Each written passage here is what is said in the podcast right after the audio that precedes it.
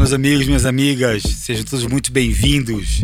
Meu nome é Marcelo Magalhães, sou fundador do Boa Ventura Lab e esse é um podcast destinado aos assinantes do Aldeia, o clube de aprendizagem do Boa. Nesse episódio, nós vamos tratar a segunda parte do livro Oportunidades Exponenciais. O nome dessa parte chama Mentalidade Ousada. É, no quarto capítulo, que inicia essa parte, os autores dedicam ele todo às ferramentas que podem fazer com que a nossa mente se destrave é, e se prepare para é, entender ou absorver, melhor falando, o crescimento exponencial, né? ou essas possibilidades de crescimento exponencial. Deixe de pensar de forma de crescimento, através do crescimento linear e passe a pensar através de um crescimento exponencial. E aí eles apresentam, fazem um compêndio de alguns estudos científicos, então, que preparam a nossa mente para pensar em larga escala. O primeiro deles é sobre uma questão de motivação. Né? É, e aí eles vão lá atrás, no início, no final da década de 60, os primeiros estudiosos a, a se debruçar sobre a questão da produtividade. Né? Lá, o, os primeiros estudiosos foram o Gary Latam e o Ed Locke, se eu estou pronunciando corretamente aqui os nomes deles, né? e esses estudiosos foram os primeiros a concluir que uma meta é, aumentava a produtividade. Isso parece bobo hoje, falando dessa forma, né? Pô, ter metas aumenta a nossa produtividade, mas naquela ocasião, no final década de 60, não era. Aquela descoberta foi muito interessante. É, ter metas faz com que a gente seja mais produtivo. Só que depois, eles, é, avançando nos estudos, eles perceberam que ter metas grandes metas ousadas torna a gente ainda mais produtivo do que ter metas é, simples ou fáceis de atingir. Né? É, então, é, eles foram avançando nesses estudos, na medida então que eles foram avançando nos estudos, eles ainda identificaram um, um, um outro é, que eles chamam de é, moderador, que é basicamente uma, uma condição pré-existente para que a gente seja ainda mais produtivo. Além da meta ser grande, além de, ter, além de a gente ter que ter uma meta e a meta ser grande ou ousada, essa meta tem que fazer sentido para a gente. Então, em outros termos, é assim, né? É, se, se a gente disser, eu vou, se a gente se, se predispor a, a trabalhar, por exemplo, para trocar de celular, para trocar o smartphone, a minha, produtiva, a minha produtividade não vai ser tão boa ou tão avançada se eu trabalhar, por exemplo, para resolver o problema das favelas no país. Né? É, é, claro que, eventualmente, essa questão de resolver o problema das favelas no país pode não ser algo que motive você. É, e de, é dessa forma, então, que eles também chegaram à conclusão que não é só ser uma não é só ter uma meta grande, ousada, mas também essa meta tem que conversar com aquilo que eu acredito, com aquilo que eu defendo. Então, esse é, o, é a primeira dica que os autores deixam para a gente pensar em larga escala, né? pensar de maneira exponencial. Ter uma meta é, clara, ousada e uma meta que converse com as nossas crenças. Né? Se a gente tem isso, essa meta definida, a gente consegue então ter um, alcançar um nível de produtividade e alcançar um, a possibilidade de enxergar crescimentos exponenciais que sem essa meta seria impossível. Então, é, voltando lá para o empreendedor social nosso, né, o Edu Lira, que eu admiro, né, é, essa coisa da meta dele, transformar a favela em peça de museu, é uma meta que não só estimula ele próprio, mas estimula uma série de pessoas que se juntam à organização que ele fundou, Gerando Falcões, é, para que ele então consiga resolver isso e ele de fato vem crescendo muito aceleradamente. Se vocês puderem acompanhar o Edu Lira nas redes sociais, vocês vão ver como é assustador o crescimento é, do, da Gerando Falcões, né, por conta, por exemplo, dessa meta ousada, grande, que conversa com os valores dele e de um grupo de pessoas que ele, que ele chama para si. Né? Essa é a primeira é, é, ferramenta mental que os autores trazem. Depois eles trazem uma que a gente já discutiu no livro passado, inclusive, que é a interação rápida. Essa coisa gente já, é, que no, no livro As Cartas de Bezos é, seria aquele princípio de, do fracasso bem sucedido, Ou seja, ao invés de você é, lançar uma primeira versão do seu produto ou serviço já totalmente acabada, investigar muito profundamente, lance uma versão do seu produto ou serviço em que você possa, que seja minimamente viável, em que você possa aprender junto com o seu cliente sempre. Né? E eles citam um exemplo do Gmail, que foi lançado assim, com apenas três funções e se tornou esse, né, esse hoje essa plataforma de e-mail que é líder de mercado do mundo. Ela obviamente não nasceu assim. E tem um exemplo que eu acho bem interessante, né, não é citado no livro, mas eu quero trazer para vocês aqui é, sobre essa questão de interação rápida. Né? O Google tem disso, né? O Google é uma empresa que é, ela, ela é muito inspiradora quando se trata de aprender muito rapidamente. E uma das práticas que ela tem que poucas pessoas conhecem é um site chamado Killed by Google. Né, uma tradução literal seria morto pelo Google. É, né? É, também se estou pronunciando corretamente essa coisa né, de, de, ser morto ou assassinado pelo Google, né, encerrado pelo Google. Né?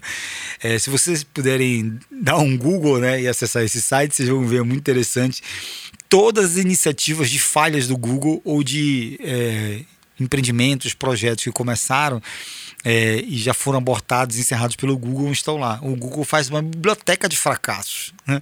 Eu acho isso muito interessante, muito legal. É, antes de escrever esse texto, eu entrei de novo nesse site né? e lá fica contabilizando. Então hoje o Google já tem 171 iniciativas que falharam ou que foram encerradas. Né? É, Para vocês terem uma ideia, o Orkut está lá. É, essa rede social aí que já, que já dominou, já foi é, a principal rede social lá atrás, antes do Facebook, está lá como um dos casos né, de é, morto encerrado pelo Google. Né? É muito interessante essa, essa, perspectiva do aprendizado rápido celery. É, essa é uma outra forma que destrava é, essa possibilidade do crescimento exponencial. Né? É, é, aprender rápido é, a partir é, dos erros, né? mas é, não ficar repetindo o mesmo erro. A terceira ferramenta que eles trazem, que eu julgo interessante a gente trazer para cá, é de um autor chamado Daniel Pink, que lançou um livro chamado Motivação 3.0. Esse autor é, continua debruçado né, nesses estudos do que motiva a gente. Mais uma vez, esses estudos vão avançando, né? Começou com a, com a coisa de ter uma meta lá atrás, no final 60, e e essa indústria toda de entender o que motiva o ser humano continua avançando. É, não só a indústria de negócios, que está atrelada a isso, mas também as pesquisas científicas. E esse Daniel Pink, ele tem um, um ele se debruçou a partir de um outro estudo que começou, que começou com, que é de um prêmio Nobel, o Daniel Kahneman.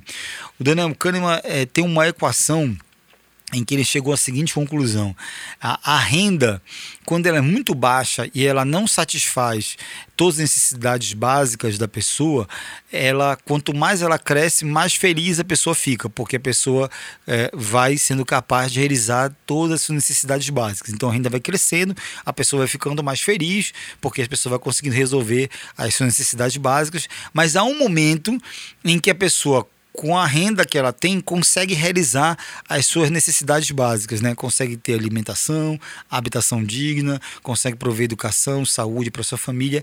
E nesse momento, quanto mais a renda cresce, a pessoa então não cresce seu índice de felicidade. O Daniel Kahneman chegou até aí, ganhou um prêmio Nobel por isso, e o Daniel Pink continuou o estudo a partir daí. Então, quais seriam então os fatores que seriam capazes então de levar a uma motivação de continuar a gente sendo feliz nos nossos trabalhos a partir disso. Daí ele chegou então a três fatores que são é, intrínsecos, a gente chama são fatores que vêm da gente, né?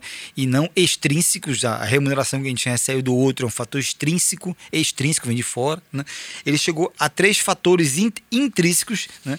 Que, que, são nossos, né? Que podem ser desenvolvidos, mas que são nossos. É, e, e esses fatores, então, são capazes de fazer com que a gente tenha uma produtividade, uma felicidade maior. São eles autonomia. O que é autonomia? É a capacidade da gente fazer o que a gente quer da nossa forma, ter autonomia para realizar o nosso trabalho. Maestria ou excelência, ou seja, todos nós queremos realizar os nossos trabalhos da melhor forma possível. Ninguém que gosta do que faz quer fazer o seu trabalho de uma forma que não seja melhor, quer sempre melhorar, quer ter excelência e propósito, né? que é isso que dá sentido ao longo da jornada. Então, Daniel Pink escreveu um livro chamado Motivação 3.0, que aliás deixo spoiler aqui, eu estou lendo já esse livro também, com um, um, um dos livros possíveis aí para aldeia, é, mas esse, nesse livro, então, o Daniel Pink se debruça sobre a utilização dessas ferramentas e os autores, né, desse livro Oportunidades Exponenciais, trazem esse conceito né? É, para a gente destravar também essa, essa, essa, forma de ver o crescimento a partir do, do, de uma possibilidade de crescimento acelerado, exponencial, uma das formas é, ou uma, um, um um atributo, né, uma perspectiva que a gente tem que ter dos, da nossa produtividade é essa. Né? A, a gente precisa entregar para a nossa equipe de, de colaboradores autonomia, a possibilidade de realizar com excelência e propósito. Né? É, nesse sentido de autonomia, tem um exemplo que é bem interessante que eles trazem. É, do Google também. É, essa empresa, lá, o, Google, ela fornece 20% do tempo livre dos colaboradores para eles usarem, para se dedicarem para os seus projetos que quiserem pode ser do seu desejo, pode ser projetos 20% da jornada de trabalho, né? Podem ser projetos da própria empresa que eles queiram desenvolver, testar, né? e podem ser projetos pessoais. O fato é que 20% da carga horária que os colaboradores do Google é, têm acesso, eles podem usar para esses projetos. O, o, que o Google quer com isso é incentivar o que eles chamam de autonomia, né? essa possibilidade então das pessoas realizarem as tarefas que desejam quando desejam. Né? É, essa é uma forma, né? claro que não existe é, uma única forma, trago isso aqui como exemplo para contextualizar o que poderia ser autonomia. A excelência ela é entregue basicamente a partir dos treinamentos gerenciais, que todos nós conhecemos muito bem e conhecemos os efeitos positivos né? Desses treinamentos gerenciais. E quanto ao propósito, a gente já discutiu bastante sobre isso, sobretudo na primeira edição aqui do Aldeia com o livro Reinventando as Organizações, né, a importância do significado da jornada. Bom, então essa é uma outra ferramenta mental né, que os, os autores é, trazem é, dentro dessa parte livro que eles chamam de mentalidade ousada, né, que é a chamada motivação 3.0. E a última ferramenta que eles trazem, é, hoje está até na moda, é o que eles chamam de flow, né? Na verdade, isso não é deles, né? eles trazem essa ferramenta. No livro até tá a tradução literal, que é fluxo, mas aqui no Brasil a gente não vem chamando de fluxo, a gente vem chamando de flow mesmo, né? Existem pessoas que têm falado muito sobre isso. É, o próprio Murilo Gun é, vem se dedicando só a falar sobre o flow. O que é o flow? O flow é um, um estágio da consciência em que é, a gente se sente melhor e a gente atinge o nosso melhor desempenho. Né? Então, e a gente diz que a gente está em flow. Né? O que, que é flow? A vida flui. Né? É, sabe aquela coisa de quando a gente está praticando uma atividade física ou mesmo trabalhando com o que a gente gosta, o tempo passa muito rápido, a gente não percebe o tempo passando. É, a gente diz que quando isso acontece, a gente está em estágio de flow. Né?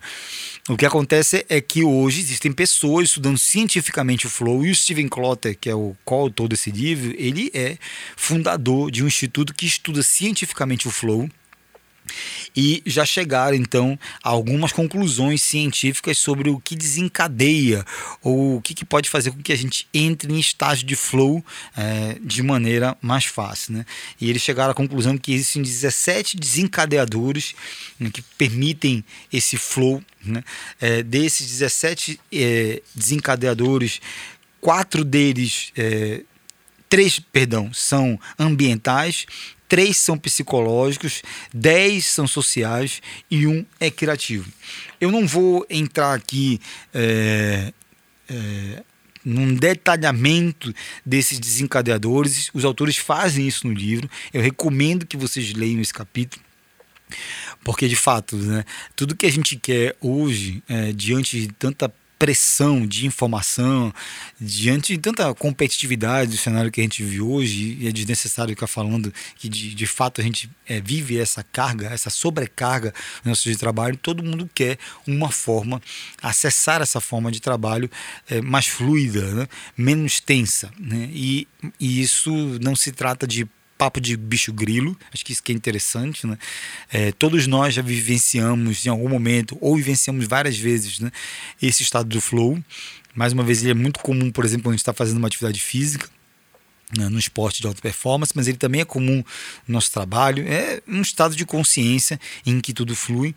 É, e existe então pesquisa científica sobre isso. E nesse capítulo do livro, a, a, ele, os autores apresentam todos esses desencadeadores, ou seja, tudo que a gente pode fazer de nossa organização ambientalmente ou socialmente para que a gente tenha um, um negócio, uma empresa mais preparada para produzir esse ambiente de flow para os nossos colaboradores. Então acho que isso é, é bem bacana é, dar uma olhada nesse, nessa ferramenta.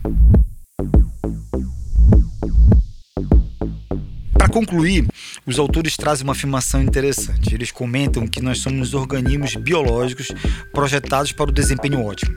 Essa é a nossa característica humana. Né? Em algum momento, entretanto, a gente deixou de usar ou deixamos de usar todo o nosso potencial. Né? É, esse potencial que foi projetado para ter esse desempenho ótimo. Né? Então, a reflexão é, que eu deixo, que faz sentido para a gente encerrar esse nosso capítulo, é diante de todas as ferramentas apresentadas né, sobre as nossas possíveis expansão de produtividade, né, criatividade ou mesmo de motivação, quais delas fazem sentido para você? Provavelmente um, alguma ferramenta dessa faz mais sentido para você e o fato é existe muita ciência ao nosso dispor, muita ciência desenvolvida para que a gente trabalhe melhor, né? Então eu convido você para que você é, escolha pelo menos uma dessas ferramentas e procure colocar em prática. Né? Provavelmente isso vai te trazer dias melhores, já que a gente trabalha bastante, muito, muita, muito do nosso dia é ocupado com o trabalho, faz muito sentido a gente dedicar um pouco do nosso tempo a estudar essas ferramentas que podem, como dizem os autores, trazer uma mentalidade ousada. O quinto capítulo do livro, que está nessa parte mentalidade ousada, é um capítulo que eu diria de aprendizados pessoais do Peter Diamond é, sobre o que levou ele a, ao crescimento exponencial de todos os negócios dele. Né? Então, é uma coisa que eu julgo que é menos científica, tem pode e deve ter algum cunho científico se a gente for buscar outros autores, mas é menos científico, mais pessoal. Em todo caso, faz muito sentido a gente é, parar para ler essa parte, porque é inegável que o Peter Diamond tem, tem, vários empreendimentos que cresceram de forma exponencial, então ele tem algum conhecimento aí, algum aprendizado para dividir com a gente. Eu selecionei aqui para o podcast dois aprendizados que ele cita nesse capítulo que eu julguei muito interessantes. O primeiro deles é o que ele chama de supercredibilidade. E o que quer dizer isso? Né? Ele diz o seguinte: que a gente precisa é, prestar atenção na forma como a gente desenvolve credibilidade na nossa profissão, né? na forma do que a gente fala, né? do que a gente faz. Né?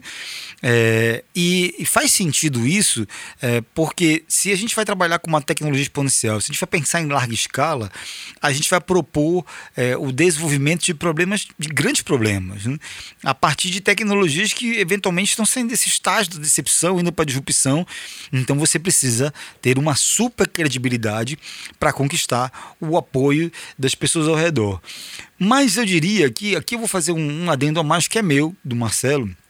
Eu acho que, independente de você for lançar amanhã é, a nova tecnologia que vai resolver os problemas da humanidade, independente de, desse pensamento em larga escala, como eles pensam na Singularity University, de impactar a vida de um bilhão de pessoas, no seu negócio você precisa desenvolver credibilidade todos nós sabemos que quanto mais credibilidade você tiver, né, é, melhor vai ser sua relação com o mercado, é, de forma mais fácil você vai ser acessado pelos seus clientes, né, e você, enfim, terá é, uma empresa mais sustentável, mais longeva. Então a gente precisa dar atenção para essa coisa da credibilidade ou para a construção da credibilidade. Ele só eleva isso para um outro patamar, ele chama isso de super credibilidade, que é esse, é, esse empenho né, em construir essa credibilidade. E ele cita então e dar algumas dicas de como a gente pode trabalhar essa questão da credibilidade. A primeira delas é o que ele chama de familiaridade importa, né?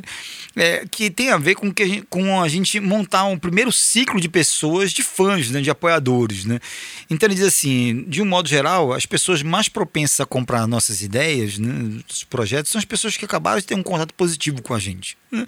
Acabaram de, de comprar um projeto nosso, um produto, um serviço, né? sabem da nossa capacidade de entrega e também aquelas pessoas próximas dos nossos ciclos familiares e de amigos mesmo, né? Família, amigos próximos. assim por diante. Faz sentido, então, se nós formos lançar um novo empreendimento mesmo tratando do empreendimento que a gente tem hoje, reunir eh, esse ciclo no sentido de eh, deixar ele a par do projeto que a gente está desenvolvendo, né? Dessa, da, de como a gente faz isso, né? Eh, de quão crível eh, é a nossa entrega e de quão diferente é, é essa entrega, para que a gente possa começar a construir essa credibilidade ou mesmo essa super credibilidade sobre a nossa entrega. E aí, nessa parte do desenvolvimento da, da credibilidade, Existem muitas formas, então, de ser associado né, é, como um, um, dos melhores profissionais da área. Né? É, hoje, acho que a forma mais comum, que, ou a solução mais comum que a gente encontra para isso é o famoso perfil nas redes sociais, produzindo conteúdo, mostrando o que você faz. Né? Essa é uma forma que todos nós conhecemos, já está até um pouco batida. O que eu acho interessante é que ele é, amplia as possibilidades, dizendo que a gente pode usar isso é, ou construir essa super credibilidade a partir de diversas outras é, formas ou meios. Né? A gente pode organizar um evento na área, um evento de discussão do setor, pode produzir pesquisas que discutam alternativas de crescimento, pode ocupar, por exemplo, um cargo de colunista num veículo de comunicação e por aí vai. Né? É, em outros termos, a credibilidade pode ser construída do nosso jeito. Né? Ela não precisa é, ser construída dessa, dessa forma, por exemplo, que a gente vê hoje, um perfil nas redes sociais. Ela tem vários caminhos. Né? O importante é que a gente, como profissional, se importe com ela.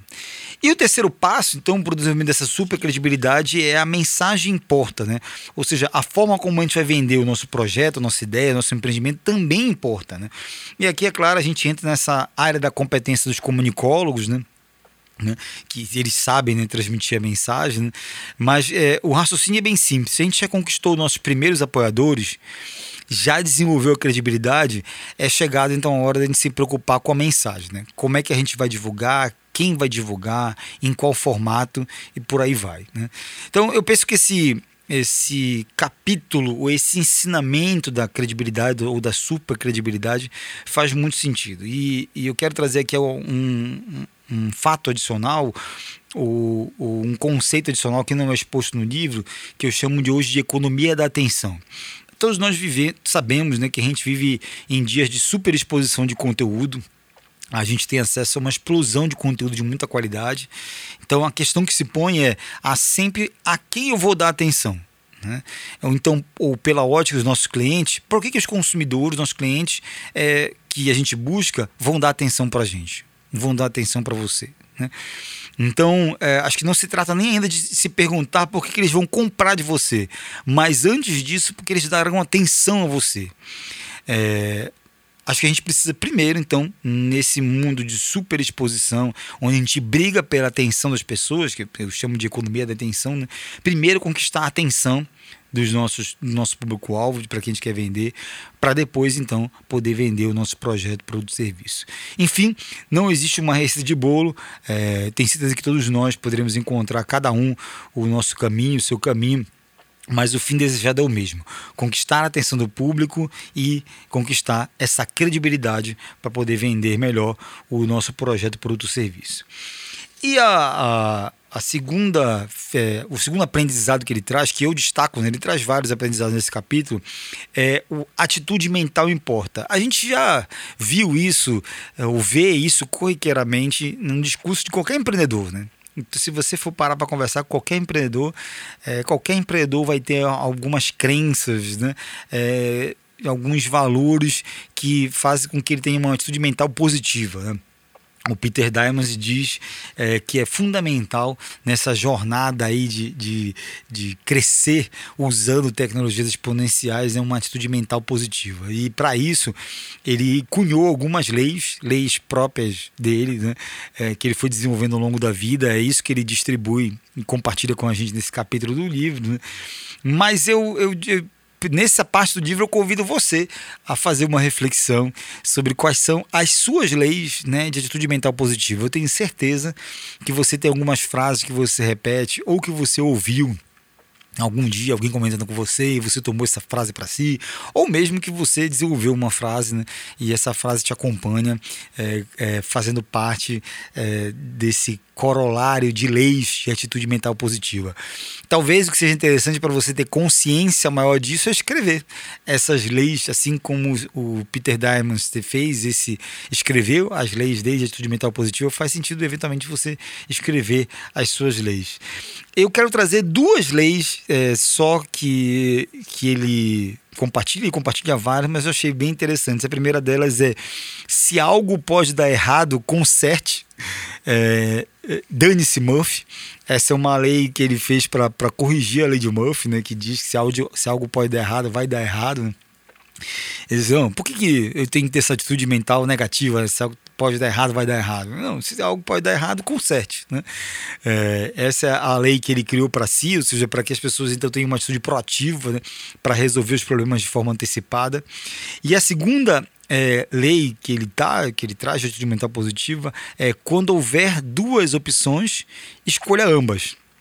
É, eu, eu gostei muito dessa lei. O, o autor argumenta, né, o Peter Diamond, que muitas vezes a gente se impõe desnecessariamente esse tipo de jogo que a gente tem que é, escolher apenas uma opção entre ambas. Tipo, trabalhar os finais de semana ou ser feliz, fazer uma pós-graduação ou abrir um empreendimento. Né? É claro que muitas vezes a gente é, se depara com escolhas, é, com decisões e que focos são necessários. Né? Existe é, é, esse tipo de, de bifurcação. Mas muitas vezes a gente é, se põe, impõe esse jogo que eu chamo de jogo soma zero. Né?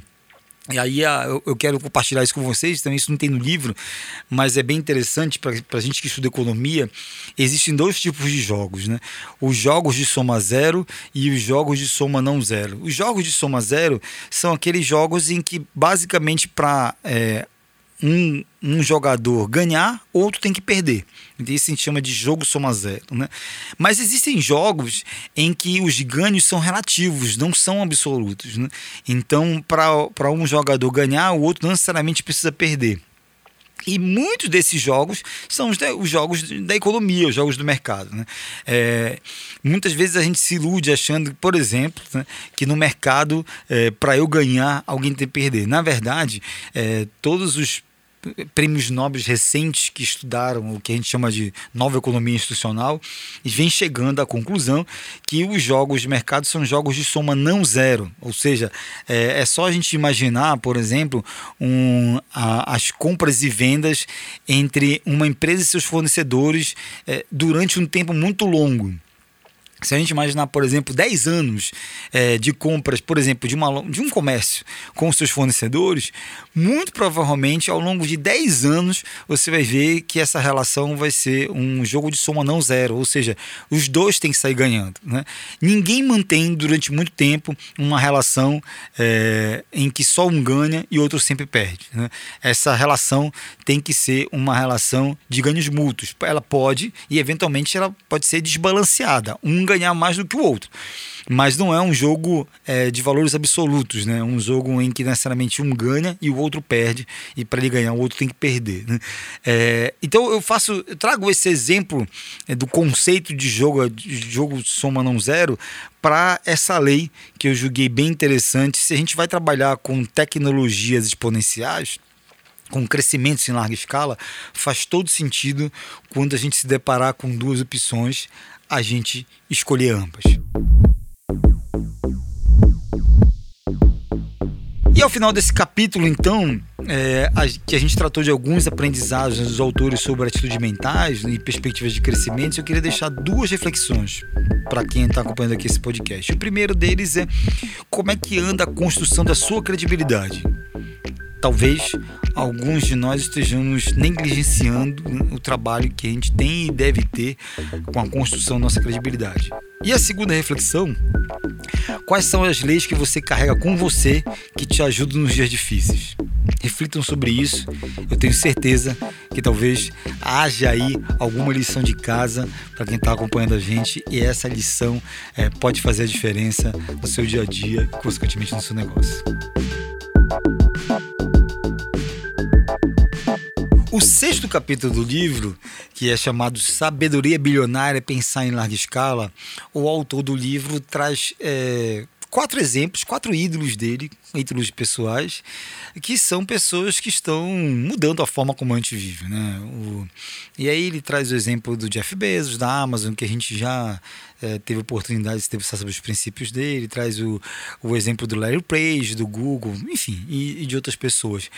É, quando eu li esse capítulo, achei muito bacana, muito legal, mas eu decidi é, trazer para esse podcast, ao invés de a gente ficar olhando né, para pessoas tão distantes da nossa realidade, trazer para esse podcast personalidades nossas, locais, que têm uma sabedoria tão inspiradora quanto e que pensam dessa forma, tem esse mapa mental que, que vale a pena a gente olhar. Então eu selecionei aqui é, três pessoas daqui do nosso estado, né, paraenses ou que residem aqui no Pará, que têm contribuído com o desenvolvimento econômico, que são muito inspiradores, no meu entendimento, tão inspiradores quanto as pessoas citadas no livro, e isso você só vai ter aqui no podcast, não vai ter no, é, na, lá no, no livro Postagens Exponenciais.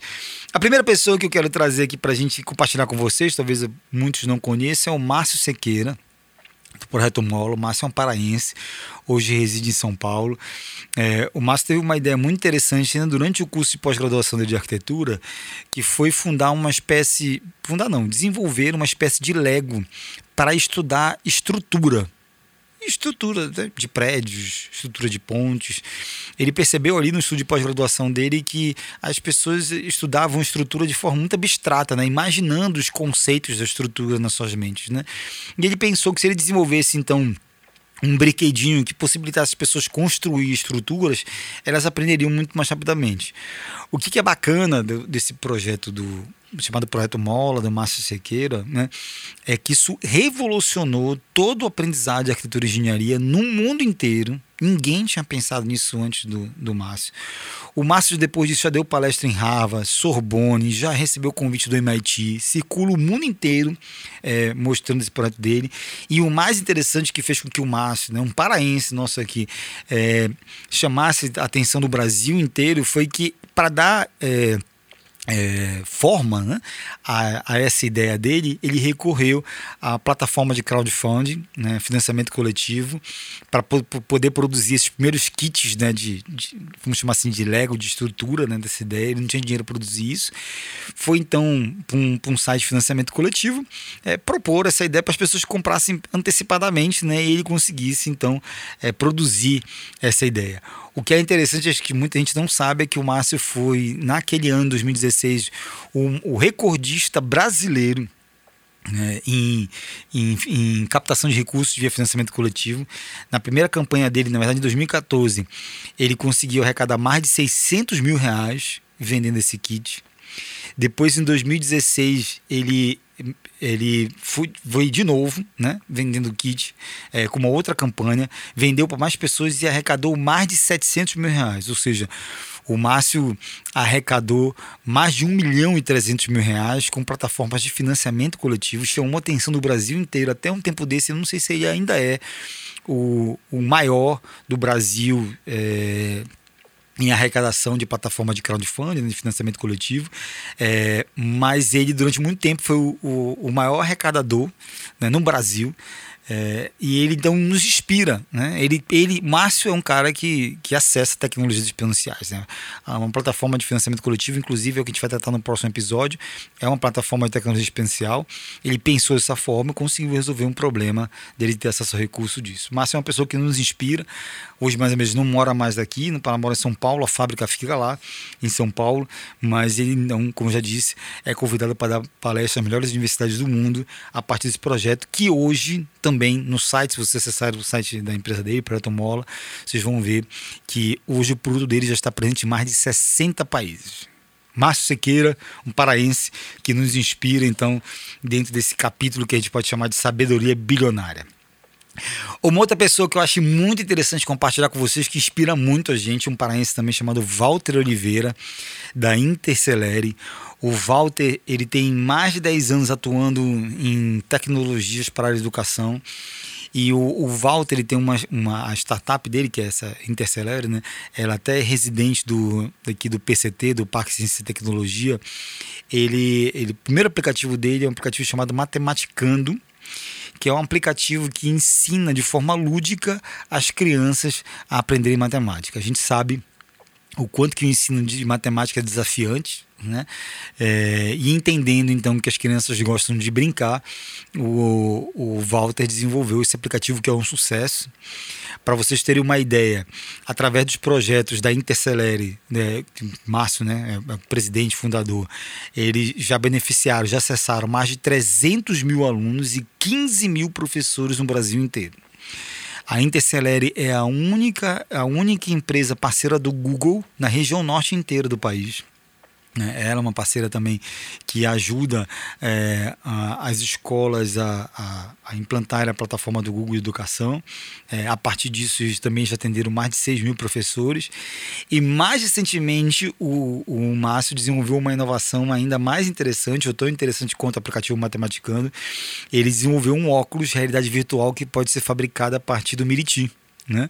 Um material nosso tão comum aqui na nossa, regi nessa região então, ele consegue facilitar o acesso das crianças né, que, que não teriam as escolas né, que não teriam condições de comprar o óculos de realidade visual, consegue facilitar a partir dessa tecnologia que a gente chama de aberta, né? Todo, qualquer um pode ter acesso é, a, a, como, a como produzir esse óculos de realidade virtual com o, o Miriti, usando o Miriti, né? E a partir daí, então, uma série de crianças consegue, então, acessar a realidade virtual e aprender de forma ainda mais lúdica, né? matemática ou outras disciplinas. Né? É, o Walter, para mim, também é uma das pessoas que inspira a gente. Né? É uma das pessoas que está conectada com essa coisa de resolver os grandes problemas da humanidade, nesse caso, é, o aprendizado de matemática das crianças, né? a partir das tecnologias hoje disponíveis. Faz sentido, nos inspira muito. Eu quis compartilhar com vocês aqui nesse episódio. E o terceiro, é, a terceira pessoa que eu trouxe aqui, eu fiz uma pesquisa rápida, gente. Eu tenho certeza que essa minha lista aqui não encerra todas as pessoas inspiradoras do nosso estado. É, essa pessoa que eu vou trazer, ela não é paraense, não é nem brasileira, é um professor belga, mas reside aqui no Pará já há muito tempo. É, é professor titular da UFPA, é, é o professor Hervé. É, o professor Hervé, ele é o, o, o coordenador do programa de pós-graduação em biotecnologia da UFPA, professor titular, como eu já disse, da universidade. E ele estuda o açaí desde 1995. Não, não é brincadeira, né? É, ele tem muito conhecimento acumulado. O fato é é, que ele, como ele coordena todos esses trabalhos de bioeconomia, de biotecnologia ali na, na universidade, e ele tem focado só nessa coisa de como extrair o melhor das cadeias produtivas do açaí e do cacau, né? é, ele conseguiu algumas coisas que são foram reconhecidas nacionalmente e mundialmente. Uma delas é a seguinte: ele montou uma empresa chamada Amazon Dreams, né?